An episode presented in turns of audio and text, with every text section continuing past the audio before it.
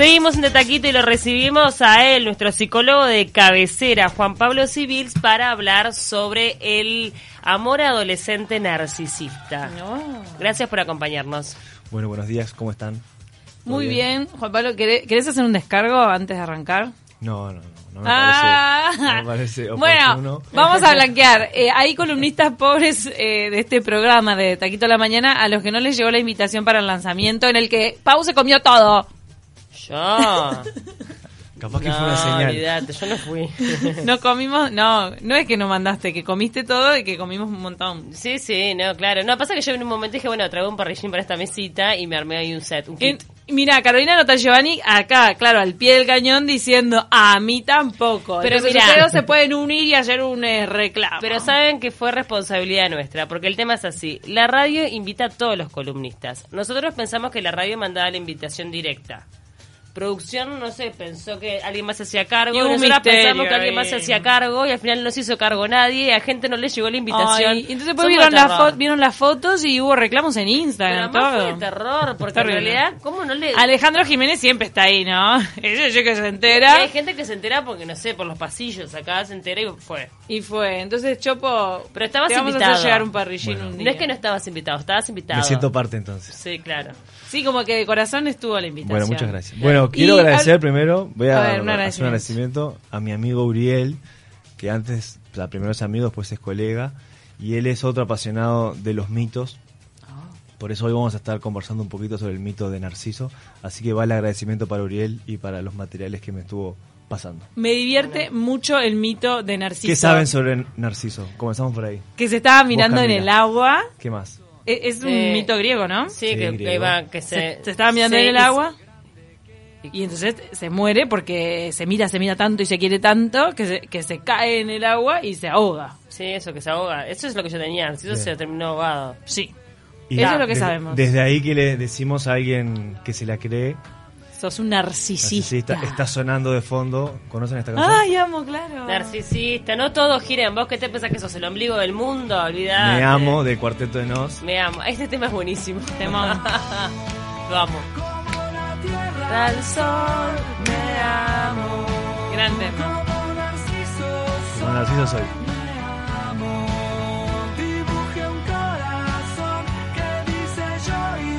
Yo y yo. Bien, a ver, algunos aspectos de- del mito de, Narciso para explicar también por qué estamos hablando hoy sobre, sobre el mito. Esta parte que vos decías, Cami y Paul, es la que más conocemos sobre, sobre el mito, pero aparecen algunos personajes que está bueno presentar. Primero, en la mitología griega, para aclarar, eh, obviamente son relatos eh, que se hacen, se hace una construcción a partir de ellos y podemos explicar un montón de relaciones humanas que tenemos ahora, un montón de, de situaciones que nos pasan a través de los mitos. Por eso ¿Cómo le usamos invocaban hoy- los griegos a eso? ¿Viste? Ellos Claro, sabían un montón. Por eso hoy usamos el mito de Narciso y de Eco, que en general no, ¿Quién se, no se conoce mucho cuando uno habla sobre el mito de Narciso, pero Eco es una ninfa que tenía la eh, maldición de ser muda. Ahora les explico cómo llegó Eco a, a ser muda. ¿tá? Ah. Bien, Nar- Narciso lo que sí sabemos era un tipo hermoso, lo que dice la mitología, era alguien extremadamente bello. Mujeres y hombres estaban perdidamente enamorados de él, pero él tenía eh, a, a su vez este problema que solo podía eh, amarse a sí mismo. Por eso termina, como ustedes muy, muy bien dijeron, acercándose tanto a su propio reflejo que algunos que algunas personas en el mito dicen que se termina ahogando y, y se muere, otros dicen que se aburre de verse a sí mismo y termina echado ahí.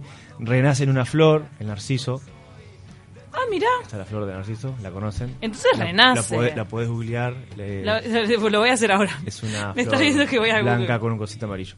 Pero acá lo más importante para entender es la relación que tiene con Eco. Eco, como les decía, tiene esta, esta maldición de que, de que, bueno, no podía hablar por sí misma, sino que estaba muda y lo que ella puede hacer es repetir las últimas palabras del otro. No. De ahí que cuando hablamos de- del Eco, De ahí viene todo. Repite. de ahí.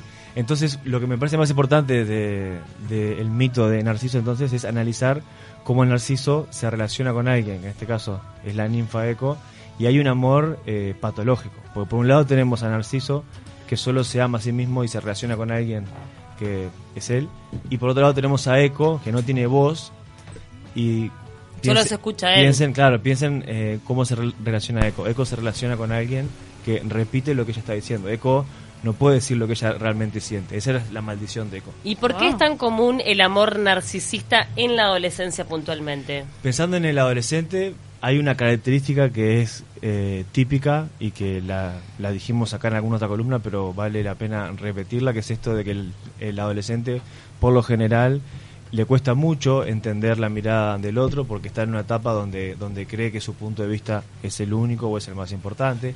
Le cuesta mucho también entender que la mirada del adulto vale, mira mucho en esto de que dicen nuestros pares.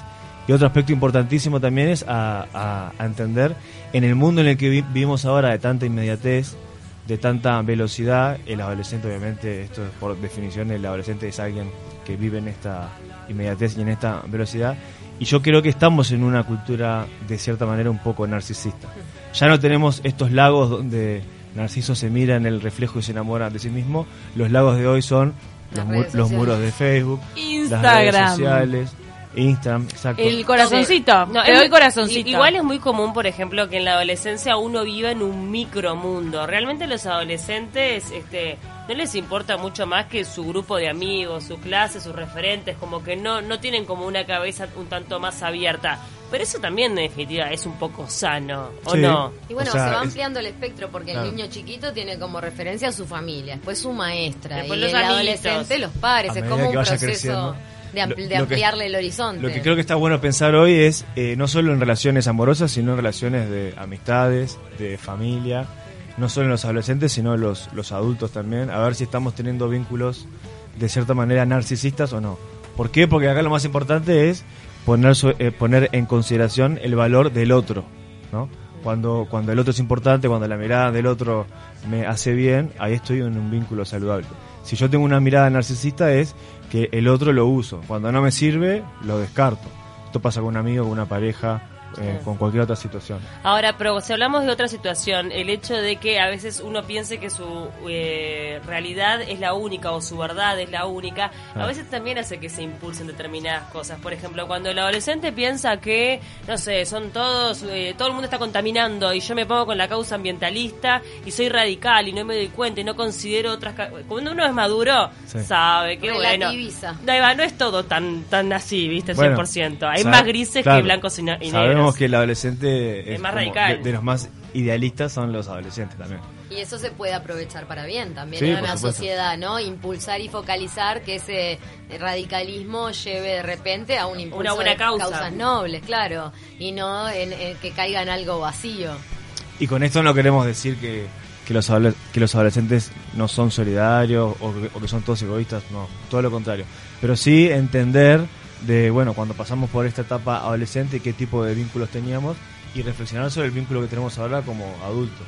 Hay un montón de situaciones de, insisto, no solo pareja, de familia, de amigos, donde estamos más, más preocupados por lo nuestro y hay un psicoanalista italiano que se llama Recalcati que habla de la, falacia de la libertad, en esto de que el que es narcisista en realidad ve, la, ve esta libertad totalmente infantil, y irresponsable. no puedo hacer lo que quiero. Pienso en lo mío, pienso en lo que quiero yo, pienso en el deseo, no son tanto los sentimientos. Yo tengo ganas de hacer tal cosa. Vieron que ahora está muy eh, de moda esto de sentir la adrenalina, como de mm. vivir experiencias que te hacen sentir vivo. ATR, a bueno, esto, esto de vivir al 220 o de estar a full, es también una forma de atender al deseo y no ir a lo que está más atrás, que es, bueno, yo estoy en una relación con otro, ¿qué me dice ese otro? ¿Por qué ese otro es importante?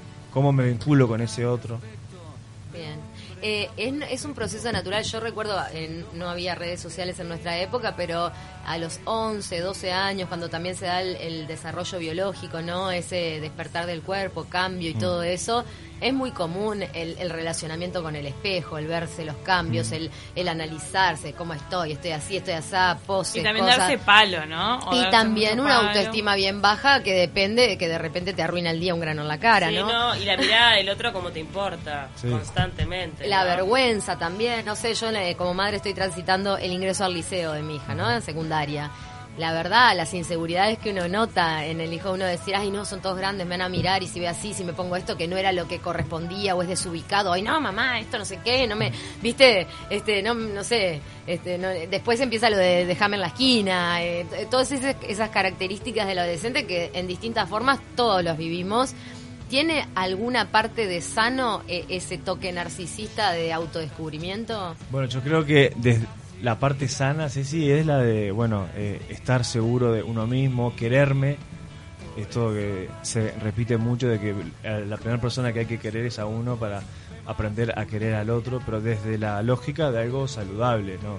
No un quererme a mí mismo atendiendo solo a mis intereses sin pensar en el otro. Sí, o, quererme de la forma que dice mi mente y no quererme como soy realmente. Sí, o también se puede dar mucho, me imagino, en las relaciones de pareja a esa edad, este, la mimetización o mm. el cambiarme para ser aceptado por el otro de pareja y de amistad. ¿Cuántas amigas que se visten igual, hablan igual, se abrazan, se pegotean, ¿no? Todo eso que también y digo que me gusta tal cosa porque sí, porque a todos les gusta y a mí me gusta Sí, o hasta inventos de, no, no, la profesora pidió eh, no sé qué, o necesito la agenda tal. ¿La necesitas? ¿O la tiene fulana y mengana? Por eso, en cierta etapa, es necesario que pase porque, bueno, la identificación con sus pares es importante que se dé. Pero cuando hablamos de adultos que tienen vínculos narcisistas, ya es algo a, atender.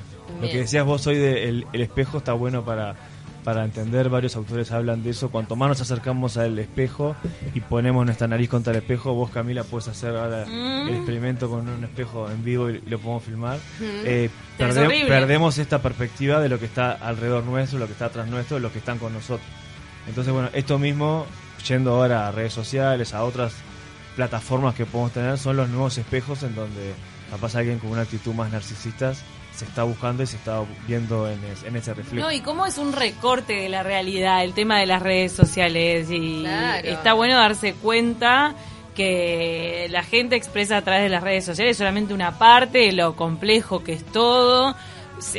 lo común es que sea una parte bien eh, linda, bien iluminada, de momentos felices. y todos tenemos momentos felices y momentos tristes. Eso por lo general lo hacemos, ¿no? Todos, eso de recortar.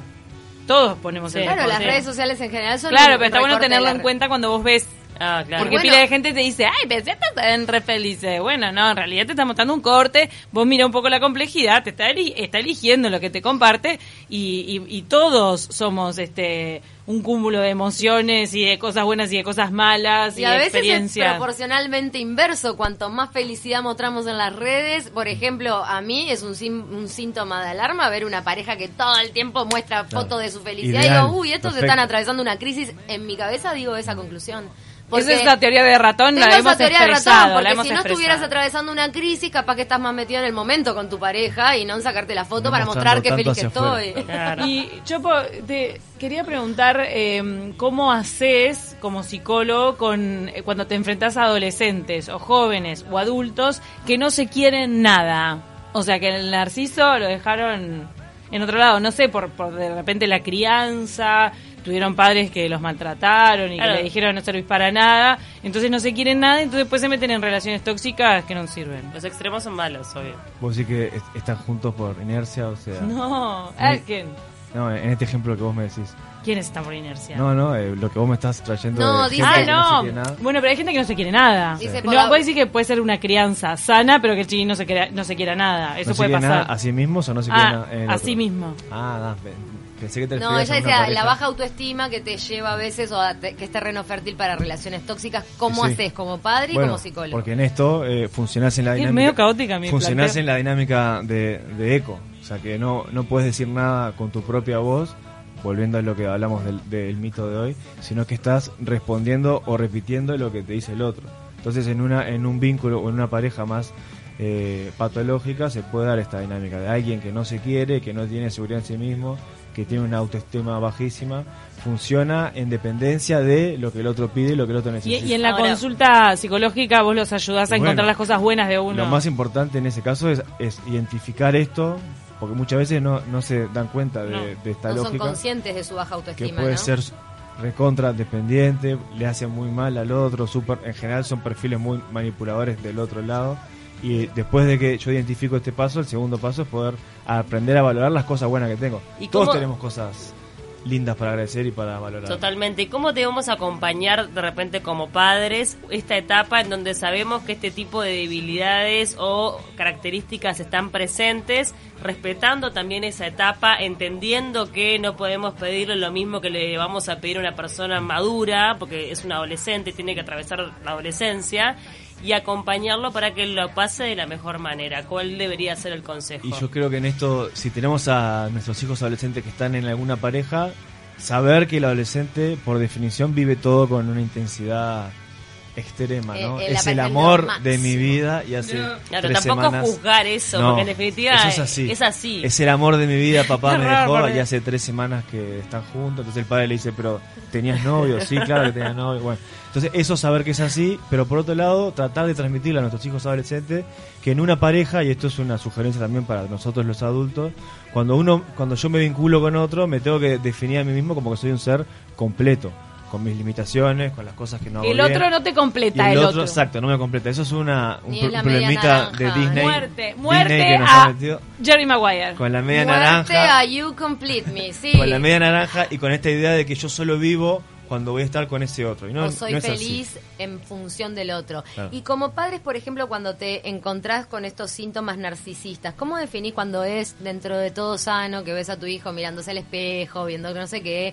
¿O cómo empezás a talar un poquito eso sin afectarle su autoestima? Porque también las está en construcción la autoestima del adolescente. Bueno, pues eh, obviamente la, la imagen en el adolescente es súper importante y, en- y para hablar de una personalidad narcisista, por supuesto que está hiper relacionado. Pero una buena sugerencia puede ser atender a qué tipo de vínculos está llevando esa persona, si se ve con amigos, cómo se lleva con otros familiares, si realmente tiene situaciones en donde se pone en el lugar del otro, que esto es algo que hay que si tiene aprender empatía a con los enseñar. abuelos, por ejemplo. Ser empático, ser asertivo, que es esto de decir las cosas no de cualquier manera ni, ni de cualquier forma. Eh, no está mal eso de atendele el teléfono a la abuela, hablale con cariño cinco Ay, minutos y sí. después... No, y, y lo de los amigos tal cual, también conocer a los pares me parece que es fundamental, ¿no? Que vayan a tu casa y vos sepas quiénes son, cómo son. Y escuchar, capaz que no la conversación en su detalle, porque tampoco te No, puedes meter en la intimidad, pero sí el tono en el que están interactuando, ¿no?